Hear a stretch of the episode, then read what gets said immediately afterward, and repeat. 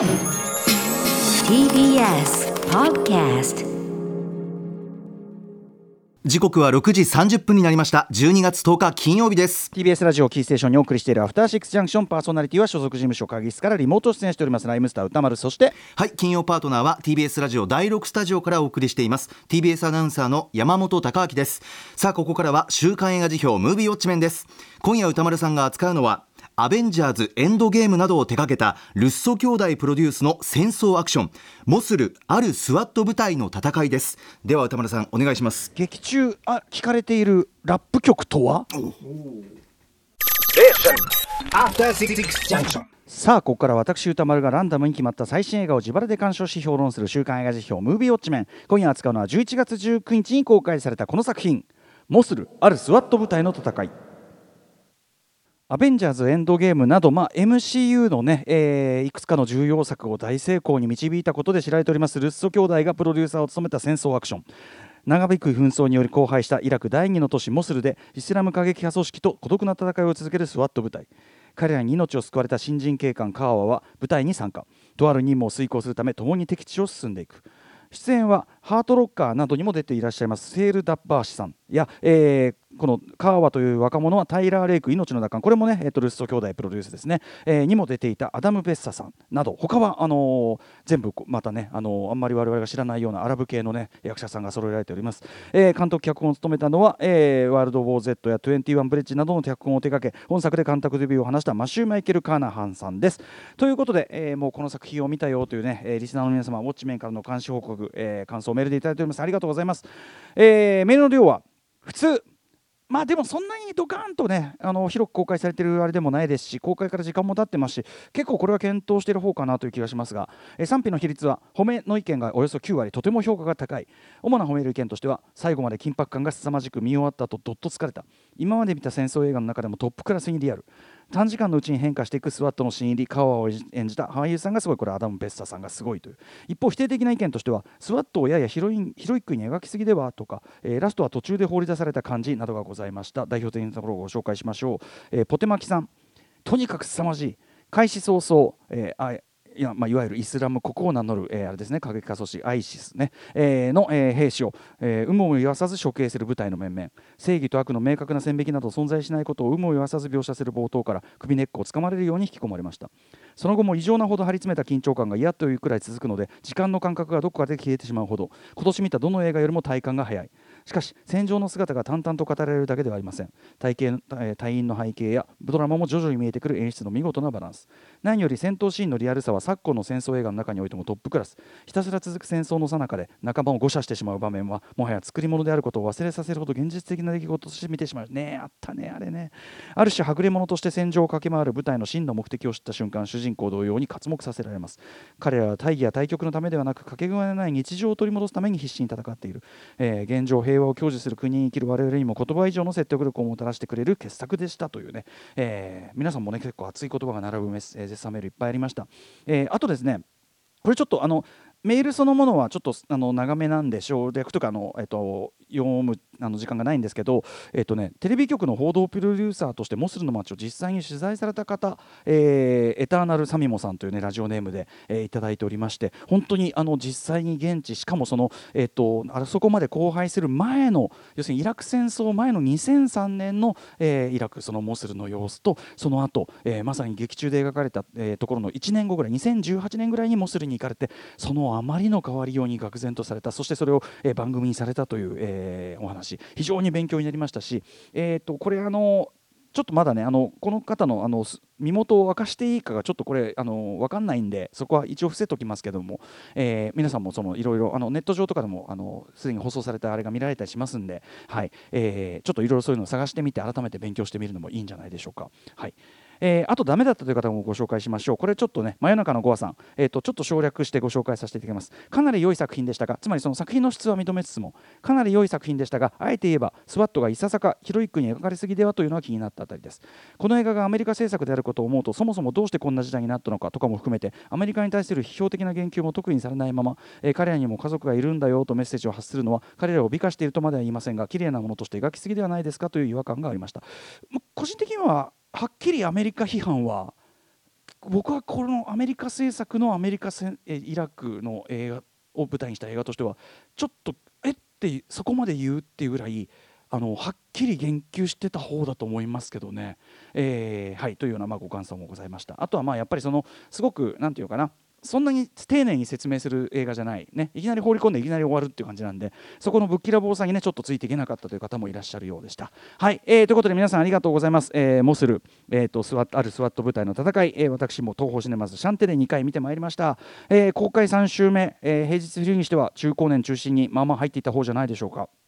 ちなみにこれ2019年のアメリカ映画で2020年にアメリカ含め各国ではネットフリックスで配信公開すでにされている作品です。えー、ということで今言ったように本作は孫うことなきアメリカ映画ですね。あのイラ合作とかですらないです、えー、100%アメリカ映画、えー、でしかもプロデューサーはご存知マーベル・シネマティック・ユニバース MCU の中でも特にいくつかの重要作を内容的工業的に大成功に導き、まあ、まさにその現行エンターテインメント全てのエンターテインメントの中でも誇張でなく世界の頂点を極めたクリエイターとなったと言ってよかろう、えー、ジョー・ルッソアンソニー・ルッソいわゆるルッソ兄弟。これがプロデューサーなわけですよね、まあ、つまりそのザ・アメリカザ・ハリウッド商業映画界のもうトップなわけですよ。えー、でさらにこの映画監督としてはデビューとなるマシュー・マイケル・カーナハンさんっていうのもこれあのお兄さんジョー・カーナハン、ね、特攻野郎 A チームナークスモーキンエースなどなどザ・グレイなどなどの監督、えー、ジョー・カーナハンさんの弟さんでで脚本家としてずっと活躍されてきました「えー、キングダム」であるとか「えー、大いなる陰謀」消されたヘッドラインワールド・ウォー・ゼットワールド・ウォー・ゼットはねあの僕評の時にも言いましたけどこれ多分かなり変えられちゃったえー、中身かと思いますけど、えー、あと「バーニング・オーシャン」とか。あと日本での公開順は逆になってしまいましたがやはりルッソ兄弟プロデュースで、えー、このモスルのに続く作品でもある「えー、21ブリッジ」私は今年4月16日に評しましたとか。あと、えー、さらに来週日本では来週ようやく、えー、公開になる、えー、トッド・ヘインズのあの「ダーク・ウォーターズ」という、ね、作品であるとか、まあ、要は割と硬派な社会派ハリウッド大作というかね、えー、社会派ハリウッドエンターテインメントの脚本をずっと手掛けてこられた活躍してきた方ですね、えー、マシュー・マイケル・カナハンさん。他にもですね撮影監督マウロ・フィオーレさんっていうのはこれはアバターであるとかあるいはね、あのー、アントワン・フークアのね、えー、トレーニングデーとかイコライザーとかあとやっぱりキングダムとかもやってますけどね、えー、こういう撮影監督マウロ・フィオーレさんとかあとは、え、ロード・オブ・ザ・リング3部作とか第9地区などを手掛けた、え、プロダクションデザイナーのフィリップ・アイビーさんなどなどのですね一流ベテランスタッフが揃えられたもう孫うことなき大作のアメリカ映画なわけですよね。お話としてもこれ戦争映画の定番と言っていいようないわゆる小隊もの、ね、小さい隊とか小隊ものっていうのがあって危険地帯を横断するミッションを負った小隊に、えー、しかも新兵が入ってくるところから話が始まってさまざまな白場を経て彼が一人前の兵士なんならリーダー的なところになるそいつをするまで的なまあ話、まあ、そういうふうに話そのものを取り出せば割と定番的なジャンル的と言っていいような構造もちゃんと持ってる作品なんですね。えー、にもかかわらずねもうスタッフはもうザ・ハリウッド対策みたいな感じのスタッフだし、えー、話そのものもアメリカの戦争映画いくつも作ってきたような正体ものジャンル映画的でもするあるする、えー、すらあるような構造がある。にもかかわらずこんな映画今までなかったし見たことないという作品に完全になっている、えー、そういうちょっとなかなかなレベルで、えー、すごい画期的な一作であるということはまず言っておきたいあたりだと思います。まずもってですね何の予備知識も出しにこの映画見始めたらおそらくそのここまで言ってきたようなねそのバリバリメジャーな布陣で作られた正真正銘のアメリカ映画だということすらほとんど気づけないぐらいじゃないかもしれないと思うんですよね。まあ一応最初のがね英語でクレジットが出ましてあと背景の説明が出るからまあまあ英語圏なのかなってことがそれで分かるぐらいではっきり言ってまあ分かるか分かんないんじゃないかと思うその成り立ちは。えー、さっき言ったその新兵にあたるその、えー、カーワ役アダム・ペッサさんっていうのは、まあ、チュニジアの方ですね。ちなみに、まあ、ルッソ兄弟の、えー、タイラー・レイクというねネットフリックスで見られるこれこの番組でも言及しましたけどタイラー・レイクで、まあ、引き続き起用されてたりとかこの方はチュニジアの方。なんだけど他のキャストは全員、まあ、もうバリバリアラブ系。そして現地のアラビア語をしゃべる。アラビア語の、えーと、イラク方言というのかな？をしゃべる。つまり完全にイラク人の視点。もっと言えばモスルに生きる人たちの視点で描かれた戦争映画。しかもアメリカ大作映画というえー、アメリカ映画といえばねもう舞台がいつどこだろうと当たり前のような顔で少なくとも主要キャラはペラペラと英語をしゃべるというのがまあ長年の常識なわけですよね。えー、そしてあくまでその英語をしゃべる人の視点からまあかっこつきですけど現地を、まあ、覗き見るみたいな感覚というのがまあ長年のアメリカ映画の常識だしアメリカ映画を見る我々の常識でもあったわけです例えば最後の決闘裁判でベラベラベラベラ英語を喋ってても別にまあアメリカ映画だしっていう慣れ慣れちゃってるわけです我々は。なんだけど、えー、今回はその現地の現地の言葉をちゃんとアラブ系の人が喋ってると、えー、この誠実な徹底ぶりというのはまずはすごいし素晴らしい。ちなみに同様のアプローチをした稀有なハリウッド映画というかねアメリカ映画の一つとしてアポカリプトがやっぱりありますよね。ちゃんと現地キャストを使って現地の言葉を使うあれは異例なことなんですよすごく。はい。で言うまでもなくアメリカ映画がですね完全にイラク人側の視点からつまりアメリカ側がですね自分たちが今となっては根拠のない攻撃を仕掛け爆弾を落としまくった人々の側の視点からイラクのねそのリアルを描くというのも少なくとも劇映画としては例がないことだと思いますよね。キャストたちねもうインタビューとかに答えていやーもうテロテロリスト役とかじゃなくて本当に嬉しい。あの IS の運転手役その3とかじゃなくて本当に嬉しいとか言ってるわけ。いかにそういうキャスティングしか来ないかってことですねアメリカ映画においては、えー、僕この映画一番近いのはドキュメンタリーのアレッポ最後の男たちが一番近いなと思ったぐらいであれはシリアですけどねやっぱり IS のねあれによって非常に荒廃した状態というのが描かれてましたけどというぐらいで。なので非常にアメリカ映画としてはもう異例中の異例なわけです。でそもそも本作を作ったルッソ兄弟この制作会社 AGBO フィルムというのはですねこういう、えー、要はですね既存のシステム、えー、の中では実現しえなかったようなその意欲的な企画あるいはその社会的に意義を持つ企画というのを後押しするために立ち上げられた会社だということなんですよ。つまりですねそのルッソ兄弟マジで偉いわけです。要するに自らの成功というのを正しく映画の未来に還元してるんですよ。MCU っていうともすればちょっと映画の構造そのものをちょっとなんか根っこから壊しちゃいかねないようなものをですね成功に導いた側として映画の未来にちゃんと誠意ある還元をしているというルッソ兄弟。本当に偉いと思います、えー、そんなね、えこのモスル、えあるスワット部隊の戦いなんですけどまず冒頭、えーまあ、その本当の、ね、モスルの破壊尽くされ尽くしたその街並みを見せるドローンでの空撮ショットが始まるんですけどまずこのドローンのショットに圧倒されちゃいますよね。ああここまでもうめちゃくちゃなことになっちゃってるかと。ここでどれだけ街全体がその戦場そのものと化しているかを俯瞰視点で叩き込まれていればこそですね、まあ、本編に突入してからもこれ実際の撮影はなんとモロッコにそのプロダクションデザイナーのフィリップ・アイビーさんが作ったセットオープンセットなんだって。すごいよねこれ。だからどれだけ大掛かりなんだってことなんだけどそれで撮影は行われたそうですがまあ見ただけではそうとは信じられないほどつまり冒頭の空撮で見たようなその荒れ果てた街でこれどうやってこの作品撮ったんだっていうふうに疑問に思ってしまうほど登場人物たちが、えー、いる場所全てがですねやっぱり本物の現地であるように我々にも感じられるようになっているということですよね。ちゃんとそういう作りになってる。えー、これあの描かれる時期としては2017年。これ元になったニューヨーカーの記事があるわけです。これもちょうど2017年に出る出ています、えー、アイシスを打ち破る絶望的な戦いみたいなことですかねタイトルはね。で、えーと、2016年から始まったそのモスル奪還作戦っていうのがあって要するにアイシスに完全に占拠されてしまったモスルを奪還する作戦が2016年から始まってその大詰めの時期のあたり2017年のあたりということだと思います、えー、で本作2019年の一応制作作品なんで撮影2018年ぐらいと考えると要は現実とほとんどタイムライグなしで作られている作品なんですよね。ということで、えー、そのリアルモスルの街空撮、えー、がですねここまでにとそこに載せてそのここまでの事態の推移というのがですね、まあ、字幕で説明がするのが重なって、まあ、本編に突入した途端にですねもういきなり観客は、えー、もう激しい銃撃戦。それも銃撃戦つっても波の銃撃戦じゃなくてほとんどブラックホークダウンのクライマックスです。もうもうダメだ限界くらいの。もう敵の軍勢がもう次々と文字通り本当に文字通り目と鼻の先まで迫ってきててもうこっちは弾切れ寸前だしであの M67 破片手榴弾がコロンと投げか返投げかけてくるんでそれをとっさに投げ返してドーンみたいなもうそういうもうもう最後の最後の状況みたいな、はい、そんな絶望的な戦いのど真ん中にまさしく文字通り観客が放り込まれるわけですね。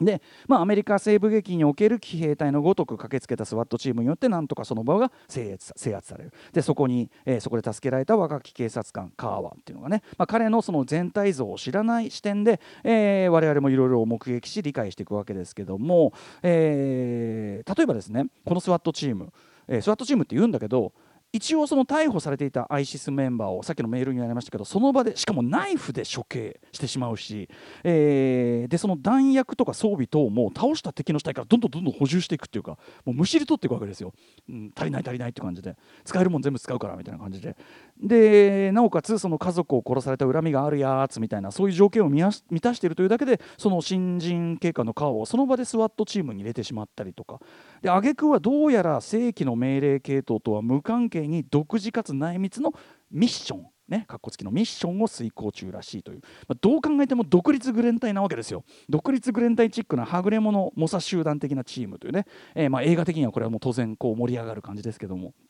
しかもですね各メンバーの名前とかキャラクターが親切に紹介されるようなくだりはないわけです。とにかくカーは同様いきなり正体と行動を共にすることになりそのタイのえー、としての行動の中で交わすちょっとした言葉やコミュニケーションから自然とその人の人となりやバックボーンがそれとなく伝わってくるという非常に無駄のない、えー、態度極まりない作りになっているわけです。というのもそもそもそのモスル市内の危険地帯を横断していくということ自体がそののんびり説明とかしてる余裕がないからなんですよね。休める場がないんですよ。えー、しかも本作鬼なのはですねそんな絶え間ない緊張のさなか。それでもふっとした合間に生じるその人間的な交流、ね、顔と名前がようやく一致したみたいに観客も我々も思ってああこの人こういう人なんだってこっちもうっすら認識しかけた途端まさしく突然残酷なあっけなさでとんでもなく破壊的なことが起こったりするという。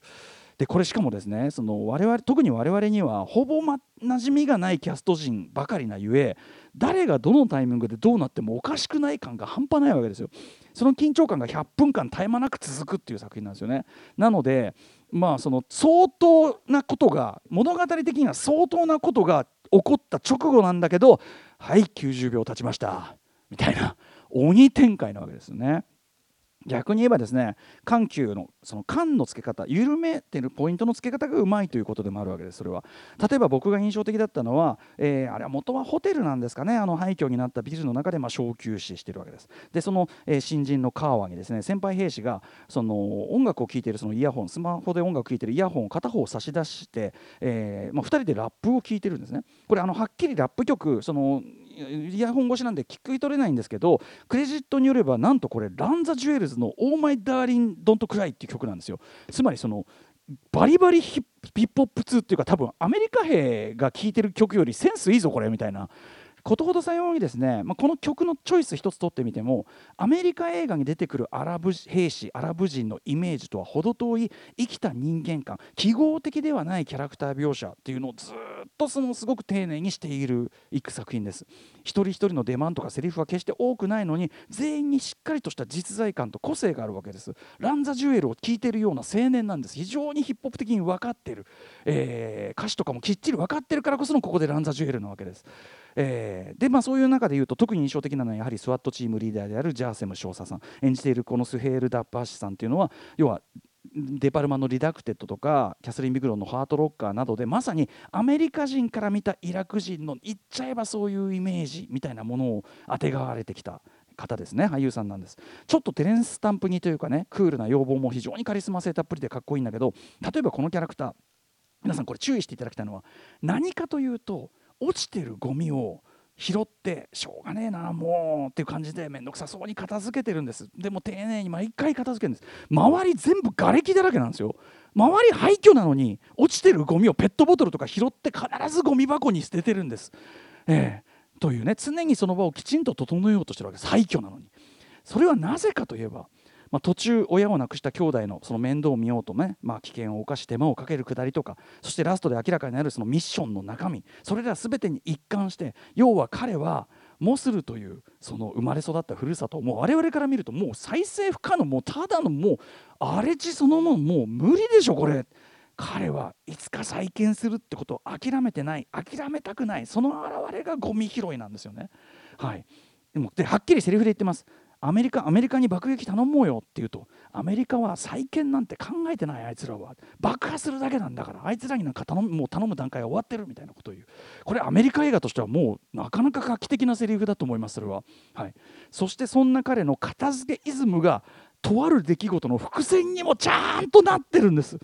マッシュー・マイケル・カーナハンさんやっぱ脚本家だけあってですねこういう細かい構成がよくできてるんです実は。ぶっきらぼうなんだけど。よく見るとよく伏線とか構成がよくできてる、えー、他のキャラクターもそういうさりげないディテールに現れるバックボーンとかがですねあと伏線みたいなのがちゃんとあるのでぜひ見逃さないでいただきたい、えー、ラスト明かされるその真相ね。これモスルの人々が負わされた傷の深さその取り返しのつかなさちょっと愕然とさせられますよね。なんだけどその絶望の果てにでも諦めないという意思を決める。あの川和の成長。先ほど山本さんも言ってました。しかしこれ成長いいことなのか悪いことなのか。戦場における兵士の成長をいいことなのか悪いことなのかっていうバランスにちゃんと着地させている。これもやっぱり戦争映画の最新形として見事なその良心的バランスというのかなあの撮ってると思います、えー、これマウロ・フィローレさんによる撮影、えーと、基本ドキュメンタリックなんですけど例えばね途中対スナイパー戦いろんなあの実は戦いのフェーズがあって飽きさせないんですけど対スナイパー戦敵側の視点もしっかり説明として入れてたりするので実は商業映画として見やすさもしっかり担保されてます、はい。えー、という感じでございます。ちょっとお時間近づいてきたので、まあ、とにかくさっきから言ってるようにその戦地にその地獄のど真ん中に放り込まれる感覚こそが肝の映画なのでこれはやっぱりぱりそのむしろ、まあ、世界的にはネットフリックス公開されましたけどこれむしろ劇場で見るべきでしょう。要するにこの100分間の集中力というのがすごく必要な作品だと思いますので、はい、ネットフリックスで見てると多分あの辛くて止めるんじゃないかなみたいな まだね、はい、これこそ劇場で見るべき作品だったんじゃないのかなというふうに思います。なので日本で見れるということはね劇場日本では劇場で見られるというのは非常にラッキーなことだとも思います、えー、モスル、えー、戦争映画としても非常にそしてアメリカ映画としても驚くべき活気性を持った作品だと思います。ぜひぜひ劇場でウォッチしてください。いやあのー、体調のね、はい、ゴミ拾いっていうのがね、えー、はい、もうあの2度目はもう序盤のゴミ拾いからぐっときます、もうそうです、ね、そういう思いを知ると、ね、その思いとね、そうね。もう。ねいたたまれないのよ。はいモスル素晴らしい作品でございました、はい、はい、ということで来週のですねぼっち候補作品、えー、9作品を発表いたします。来週またちょっとビッグタイトルが来てますね。あとねちょっとあの最近多くなってきたんだけど、うん、劇場公開してるけどえっと配信もえっとまあほぼ同時というかしてるやつがちょっと多く含まれますんで、うんうんうん、えー、そのついていきますね。まず最初の候補はこちらラストナイト・イン・ソーホーはいエドガー・ライト新作。実は僕ムービーウォッチメンエドガー・ライト当たったことないのよ。それ 大問題だから。はい、えー、ラストナイト・イン・ソーホーです、えー、続いてはこちら。ドント・ルック・アップ。アダム・マッケイ最新作。こちらネットフリックスで後に公開されるんだけど先に劇場公開ですね、えー、3つ目はこちら。街は誰のもの。これは、えっと、ブラジルのグラフィティ、ねえっと、ストリートアートの世界を描いたドキュメンタリーですね。4つ目はこちら。ベノムレッド・ゼット・ゼア・ビー・カーネージ。5つ目はこちらパーフェクトケア、はい、ロザムンド・パイク主演、これもですね実は配信でも見られる状態にはなっておりますが、劇場でもやってます。えー、6つ目はこちら、ディア・エヴァン・ハンセン、7つ目はこちら、ミラベルと魔法だらけの家、えー、そして8つ目、パワー・オブ・ザ・ドッグ、こちらも、えーと、ネットフリックスですでに見られる状態ですが、劇場でもやっていますし、何しろジェーン・カンピオン最新作、非常に評価が高いので、引き続き、えー、入れさせていただきました。そして、えー、リスナーカプセルです。500日の田中さん宇多丸さんにウォッチしてほしい作品は萩原みのりさん3年ぶりの主演作「成れの果て」です。今年大活躍の萩原みのりさんの真骨頂が見れる今作ということです、えー、ということで Let's ガチャタイム、はい、私も大注目萩原みのりさん主演作。さあどれが当たるか。いきます。もう1万円を回してもう1回やるというやつ5万円現在貯まっておりますおお一番ラストナイトインソーホー。江戸川ライト初めて。面白そうなんだよね行ってみよう。やったーもう行ってみよう。信じられない江戸川ライト今まで当たってないってね どうすんの？だってさ一から説明とかできないよそんな。そんな時間ないよ。はい、えー、この映画を見たという方からの感想をお待ちしております。また評論してほしい映画も募集中です。リスナー枠に採用された方には現金2000円をプレゼントいたします。宛先はどちらも歌丸アットマーク TBS.CO.JP 歌丸アットマーク TBS.CO.JP までお送りくださいませ、えー、番組公式サイトには過去の評論の全文書き起こしもアップされております、えー、いろんなですね、えー、補足情報なんかもそっちとかあと訂正なんかもそっちでしてますのでそちらもよろしければご覧ください。あのホームページの方から飛んだ方が確実にいきますね。まだ治ってません。以上無病地面でした